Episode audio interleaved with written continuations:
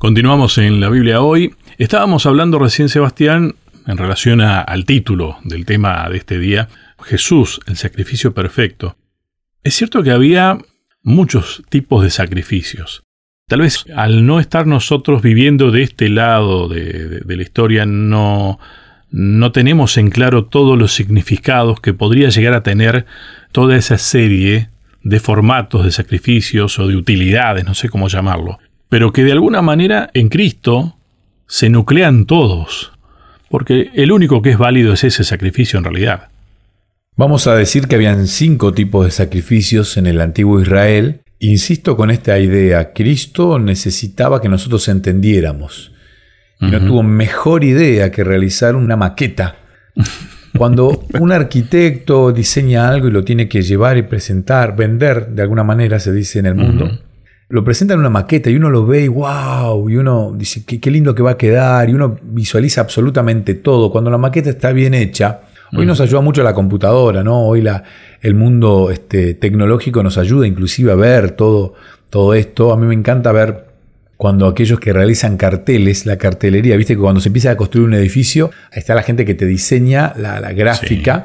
y se pega un cartel gigante, por lo menos en Argentina, donde está el, edificio en construcción, y te lo hacen con las casas que están al lado. Entonces, de alguna manera, vos ya visualizás cómo va a quedar la fachada de toda esa cuadra y te ponen personas transitando y vos, ves y wow, qué lindo que va a quedar. Y cuando termina y realmente se llevó todo el plano eh, a la realidad, queda como era la, imagen.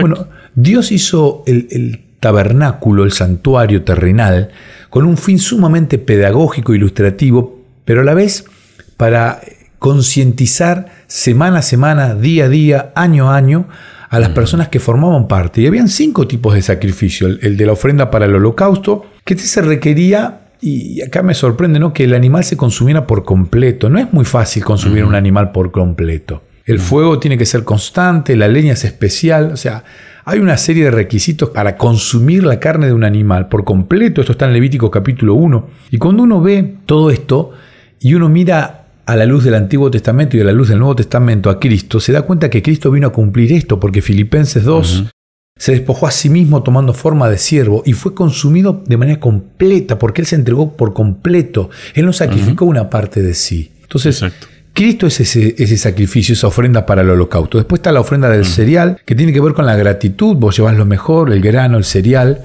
Claramente la gratitud es diaria, porque Dios te permite alimentarte, diariamente, algunas personas sí la pasan mal. Ayer los jóvenes de una de las iglesias que me toca pastorear, motivados por la necesidad de, algunas personas, llovió mucho, insisto con esto, salieron a buscar a, personas a quienes ayudarles, que, la lluvia les había afectado su casa y llevaron alimentos, ropa. Y encontraron una familia viviendo en una carpa, así que le, intentaron arreglar la situación para construirle algo. Y yo digo, qué buena manera de, dar gracias por lo que vos tenés. Una casa linda, comida todos los días. Y la gratitud tiene que ver con esta provisión de Dios de darte pan. Esta era la ofrenda del cereal que tenía que ver con la gratitud. Y no es casualidad de que Jesús sea el pan de vida. No es, casualidad que él haya nacido en Belén, que significa la casa del pan. Entonces, realmente Jesús vino a cumplir esto. La tercera ofrenda, la ofrenda de paz. Y esta está muy buena, ¿no? Porque es una ofrenda que se realizaba para compartir con amigos. Y el Evangelio no es para quedártelo vos solo. De hecho, nosotros podríamos hacer esto de manera privada y no publicarlo en ningún lado, y sin embargo lo hacemos público a través de, Nuevo Tiempo y a través de las diferentes plataformas de podcast. Y lo tratamos de subir a las redes sociales para que sean muchas las personas que se sumen al estudio de la Biblia, porque queremos compartir esto porque sabemos que es cierto y porque hace bien. Una ofrenda de paz. La ofrenda mm. por el pecado o la purificación, Levítico capítulo 4 habla de esto. Mm. Acá era donde se enfatizaba mucho la función de la sangre del animal. Sí. Entonces, acá este, uno puede ver claramente que sin sangre no había, no había perdón de pecados. La sangre era necesaria y la sangre es tan vital. El otro día publicaron aquí que un hospital se quedó sin sangre en el banco de sangre y necesitaban urgentemente dadores. Estos mismos jóvenes que te estoy mencionando, que salieron a reconstruir la casa, fueron a donar sangre. Y está el eslogan, donar sangre es donar vida. Yo creo que no es para nada exagerado, ni siquiera marketinero, es la pura realidad. Entonces, necesitamos sangre para, para tener la chance de la redención. Y Cristo vino a entregar su sangre, como lo hacía aquel animalito, ¿no? La ofrenda por el pecado, la ofrenda de la purificación. Él vino a purificar nuestro mundo con un sacrificio perfecto. ¿Por qué? Porque nunca cometió pecado, porque él no merecía la muerte, por eso era perfecto. La ofrenda por la culpa o la reparación, Levítico capítulo 5 habla de esto, y es esa ofrenda donde se brindaba perdón en, en los casos en que era posible la reparación o la restitución. Y es tan sanador esta ofrenda que se llevaba al santuario donde se intentaba reparar algún daño. Y Cristo vino a reparar, a religar, a volver a unirnos, porque teníamos la posibilidad de repararnos. Hay chance de salvación. Y por eso Cristo vino a cumplir en Él, en su vida, estos cinco tipos de sacrificios que se realizaban en el santuario terrenal. Él vino a reemplazar cada uno de estos cinco sacrificios porque en Él se completa absolutamente todo. Tal cual. Sabes que estoy pensando en voz alta, ¿no? Pero cómo esto que fue una maqueta para que el pueblo en aquel momento entienda, para que nosotros entendamos, finalmente cómo todo terminó siendo parte de la vida de ese pueblo. La economía estaba ligado a esto, la vida familiar estaba ligada a esto, la vida religiosa estaba ligado a esto. O sea, cómo todos estos mandatos de Dios, que eran una maqueta explicativa, terminaban siendo la guía de ese pueblo. Lo digo esto porque hoy día, no sé si en general el ser humano está, inclusive aquellos que somos religiosos o miembros de alguna eh, denominación, no sé si nuestra vida está totalmente ligada el día a día a lo que es nuestra creencia. Y ojo, Dios quiere eso justamente, que nuestra vida esté ligada a lo que creemos. Muchas veces dijimos, ¿no? Ah, yo no puedo ser eh, adventista o lo que sea un día en la semana y el resto no. La idea de tener un, santuario ahí entre medio de ellos los obligaba a pensar en la religión, porque ellos convivían, para ellos es indivisible el hecho de, pensar en... Por eso te vuelvo a decir esta película que te estaba recomendando en el primer bloque. Habla de la vida de cada una de estas personas que han sido separadas por una por una religión también, por un pensamiento, pero conviven tal vez en, en Medio Oriente y después la película se desarrolla en Estados Unidos, pero habla de este pensamiento para el cristiano a veces es más fácil porque ellos se separan y dicen, bueno, yo voy a la iglesia tal día y cumplo acá, el resto de la semana no tengo la misma vida que tengo ese día que separé. Nosotros creemos que es el sábado porque bíblicamente es, es así. Pero para las personas que vivían en el santuario terrenal, que convivían, o sea, no había división, no había manera de separarse, no había manera de, de, bueno, listo, voy, cumplo, ya está, ahora vuelvo a la vida normal. La vida era siempre así. Y a veces uno piensa y dice, bueno, yo no soy ni descendiente de judío, yo la verdad no tengo ascendencia para nada con todo esto, ¿Qué, ¿por qué me involucra a mí? Porque Dios eligió y tenía que elegir, y eligió al pueblo este, en Abraham, para que en él sean salvas todas las naciones, no solamente esta nación. O sea, él eligió un pueblo simplemente para entregarle este regalo, pero el regalo no era solo para este pueblo, era para todos.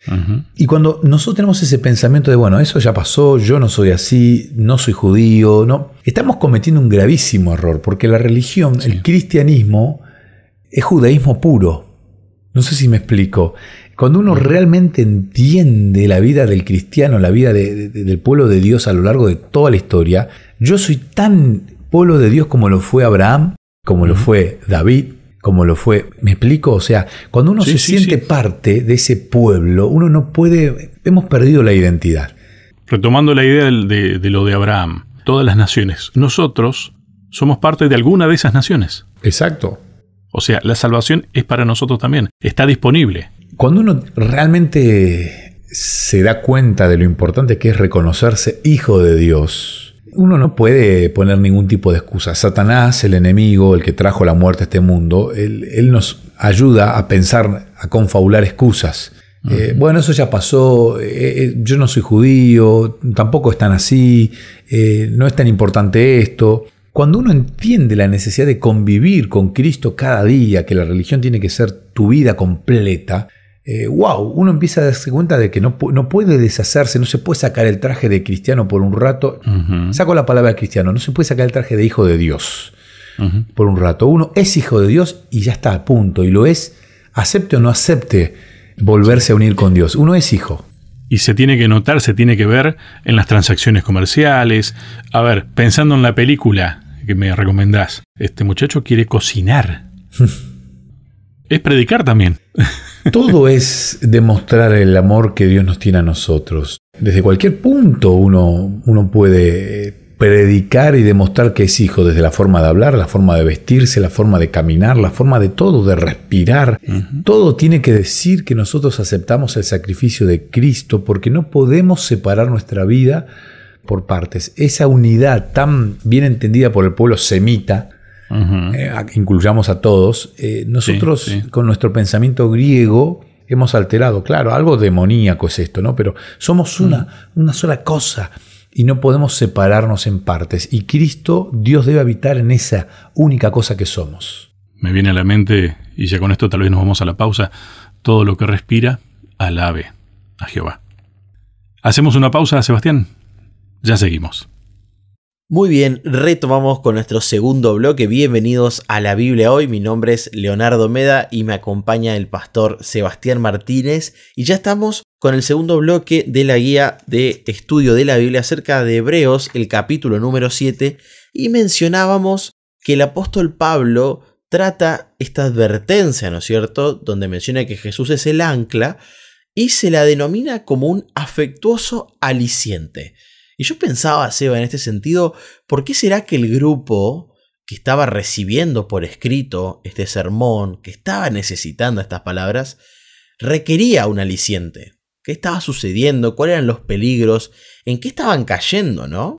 Mira, Hebreos capítulo 5, un poquitito antes de este capítulo 6, donde Pablo nos habla de esta situación, capítulo 5, versículo del 11 al 14. Cuando uno los lee, el final del capítulo, de paso vamos a recordarle a la gente que la Biblia no fue escrita en capítulos. Este, el apóstol Pablo escribió. Nosotros después, para ordenarnos, para hacerlo un poquito más prolijo, hemos dividido la Biblia en capítulos y versículos. La Biblia no fue escrita de esa manera. Entonces, antes de hacer esta mención, el apóstol Pablo dice acerca de esto tenemos mucho que decir, pero es difícil de explicar por cuanto habéis hecho tardos para oír. Debiendo ser ya maestros después de tanto tiempo, tenéis necesidad de que se os vuelva a enseñar cuáles son los primeros rudimentos de la palabra de Dios. Y él empieza a mencionar varias cosas. Y empieza a mencionar una inmadurez de parte de ellos, al quienes les está escribiendo, que luego termina de mencionarlo en el principio del capítulo 6. Dice, por tanto, dejando ya los rudimentos, otra vez vuelve a usar esta palabra, rudimentos de la doctrina de Cristo, Vamos adelante a la perfección, no echando otra vez el fundamento de arrepentimiento de obras, de la fe en Dios, de la doctrina de bautismo, de la imposición de manos. O sea, él le vuelve a decir, no les voy a repasar otra vez las doctrinas que ya saben. Claro. Es imposible, versículo 4, que los que una vez fueron iluminados, gustaron del don celestial, fueran hechos partícipes del Espíritu Santo y asimismo gustaron de la buena palabra de Dios y los poderes del mundo venidero y recayeron, sean otra vez renovados para arrepentimiento. Entonces, acá claramente vemos que este público al que le está hablando el apóstol Pablo había dejado de crecer, había dejado de nutrirse, se había estancado. Y es un gran peligro este, inclusive para aquellos que trabajamos como servidores de la iglesia. Bueno, yo soy pastor, ya estudié Apocalipsis, ya estudié Daniel, ya leí la Biblia tres veces, conozco las doctrinas de la iglesia, ya está, no necesito nada. Y realmente este es un grave problema. A vos te toca, Leo, trabajar en la universidad y trabajas junto a un amigo como es Marcelo Falconier y él está muy relacionado al área de la educación. Yo creo que si le preguntas a Marcelo en alguna charla entre amigos, che, Marce, el profesor universitario o el profesor del secundario o el profesor de cualquier nivel, la escuela primaria, lo mismo, una vez que termina, ya está listo, no se tiene que, no tiene que volver a, ya sabe todo y da la clase siempre igual. Te va a responder que no. Claro. Por algo los profesores tienen cada tanto un perfeccionamiento docente, se le llama en el nivel secundario y en la primaria. Y ellos ahí se capacitan, bueno, a ver, ¿qué hacemos? ¿Seguimos con este método? ¿Cambiamos? Ahora existe la computadora, ahora existe Zoom, ahora hay aplicaciones. Entonces, hasta la forma de leer y la forma de, de educar a los niños para que aprendan a leer cambió. La forma de hacer sumas, restas, divisiones, multiplicaciones. O sea, todo va creciendo y quienes educan tienen que ir ayornándose. Nosotros, no me imagino hace 200 años haciendo un programa de radio, porque la radio tal vez no existía como tal. Hoy hacemos el programa y también lo subimos a siete plataformas de podcast para que aquel joven que sale a caminar, aquel señor mayor que gusta del podcast, lo pueda escuchar. Eso es crecer. Y dentro de la vida cristiana, crecer en el conocimiento es fundamental y saber y ser consciente de que nunca uno llega al máximo de su crecimiento es sano. Porque cuando uno dice, listo, ya está. Ya estoy. Ya la sé toda. Ya, ya llegué. Ya estoy. Empieza a apostatar.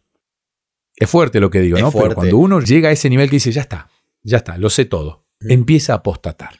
Y Seba, me encanta que vos menciones esta palabra porque parece que la apostasía es como un término reservado para los religiosos, ¿no? Para un grupo de, personas que acusan a otros de apostasía. Pero es el término específico que hay que usar en esta historia y está en relación con gente común, como vos, como yo, como todos los que nos escuchan, que en este caso la apostasía, como vos bien dijiste, fue que ellos en algún momento se detuvieron. No siguieron avanzando. Pero es importante este detalle, Seba, que ellos venían avanzando. Tenían un crecimiento. Habían avanzado, habían mejorado, habían crecido. Y qué peligroso que es, Seba, dejar de crecer, porque lo que hace es que te imposibilita para los próximos desafíos. Pienso en los chicos, ¿no? Pienso en los más pequeños cuando crecen, ¿no? Y de repente, por su tamaño, pueden acceder, por ejemplo, a diversos juegos que antes no podían. Hace poco estuve en una actividad al aire libre que se denominaba parque aéreo. Este- Es muy interesante. Te cuelgan de una roldana, no te podés caer y vos vas pasando por distintos puentes, ¿no? Y me pareció muy interesante que el tamaño era súper importante. Si vos tenías cierta edad, cierto peso, no podías participar. Y al revés también, ¿no? Mucha edad, mucho peso, tampoco te imposibilitaba. Entonces, pensaba en esto del crecimiento porque cuando nosotros mencionamos el desarrollo, creo que el orgánico es el más simple de entender. Cómo el cuerpo cambia, cómo el cuerpo crece y nuestros distintos tamaños, la altura, a vos te permite acceder, por ejemplo, a ciertas atracciones, ¿no? Para estar seguro de que eso te va a calzar bien. Y acá me parece que los hebreos que estaban destinados a escuchar esto, no estaban creciendo de tal manera que podían afrontar los siguientes desafíos, ¿no? Porque la vida del cristiano, Seba, venimos a decir que trae muchos desafíos, muchos. Y cada vez nuestro crecimiento espiritual nos va a ir capacitando. Y me gustan mucho los versículos que leíste porque de cierta manera también nos desalientan porque allí se habla en los versículos 6, 4 y 6, dice que es imposible que los que una vez fueron iluminados y gustaron del don celestial, parecería que es imposible volver, ¿no? Es como que, bueno, me detuve en mi crecimiento y ahora ya nunca más voy a poder retomar. Pero en realidad cuando nosotros leemos un poquito más, ¿cómo empieza el libro de Hebreos, Seba? Empieza hablando de Cristo. ¿Por qué Pablo empieza hablando de Cristo? Porque los hebreos estaban olvidando de Jesús. Entonces, básicamente, la consecuencia lógica es decirle a estos muchachos, che, si se olvidan de Jesús, no va a haber crecimiento, es imposible. Ahora, pongan a Jesús de vuelta en el centro y van a ver cómo se restablece el orden de las cosas. Y me parece que eso lo podemos aplicar a nuestra vida, ¿no? Y él está hablando a un público que conocía de mar también, porque ellos estaban a orillas de un mar. Entonces, al decirle, mira, el ancla es Cristo, o sea, evidentemente, si ustedes están zamarreando, moviendo dentro Claro. de, este, de este mar tempestuoso, Están a la deriva. están a la deriva, es porque evidentemente el ancla que ustedes tienen, y por eso insisto, cuando uno va creciendo, inclusive intelectualmente, necesita un mayor conocimiento, pero una mayor confianza. Vamos a analizar en otros bloques el tema de la fe, como lo define Pablo, porque algunos pueden decir, ah, pero que yo necesito entonces ser un licenciado en teología para tener fe. No, no estamos hablando de conocimiento teológico. Y déjame dar un par de ejemplos, los tuyos han sido excelentes. Me gustó el del parque de diversiones porque tengo en mi mente esto de ir al- a un parque y que tenga una manito dibujada y si no superás esa mano no podés entrar tal vez a la montaña rusa. Tal cual. Entonces uno siempre anhela pasar ese dedito, ese índice de altura para poder ingresar. Uno no se compra un auto, le llena el tanque de combustible y ya está, sale y anda infinito. No, no, uno tiene que regularmente ir a cargar combustible. Y así podría darte mil ejemplos de la Claro. necesidad que uno tiene siempre de estar renovándose, de estar renovándose en cuanto al- a la comida. Y acá la. Biblia también habla, habla de la lluvia, habla de la hierba. Me toca vivir ahora en Neuquén, una zona de valle, donde el río Limay y el río Neuquén, a orillas de ambos ríos, se da una vegetación muy linda y hay mucha zona de chacra. Y uno ve árboles frutales, ahora ya están la cosecha de... Hay varias variedades de peras y de manzanas también. Hay alguna que sale antes, otra que viene después, ya que hay mucha cosecha de pera y de manzana. Y uno ve árboles grandes. Y vos decís, estos árboles ya tienen muchos años y siguen dando mucho fruto. ¿Pero por qué?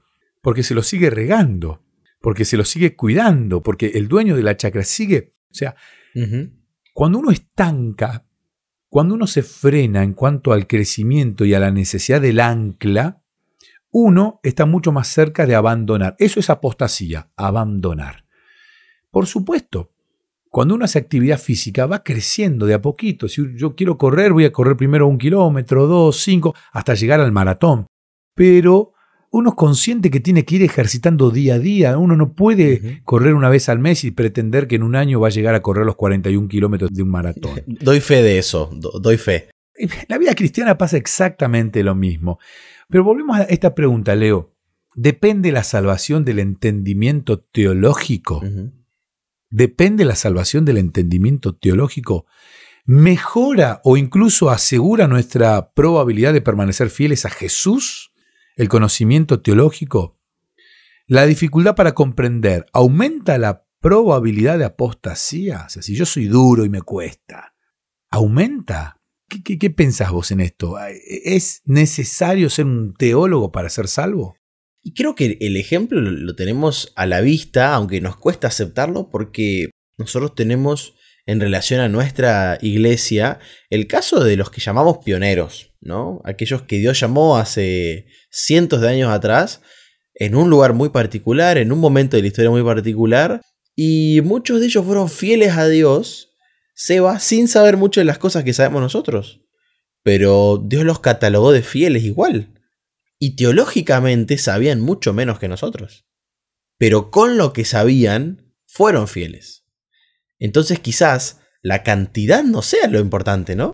Repetiste una palabra que es fieles y la vamos a tocar en el próximo bloque si vos querés. Y también tengo una historia para ilustrar esto.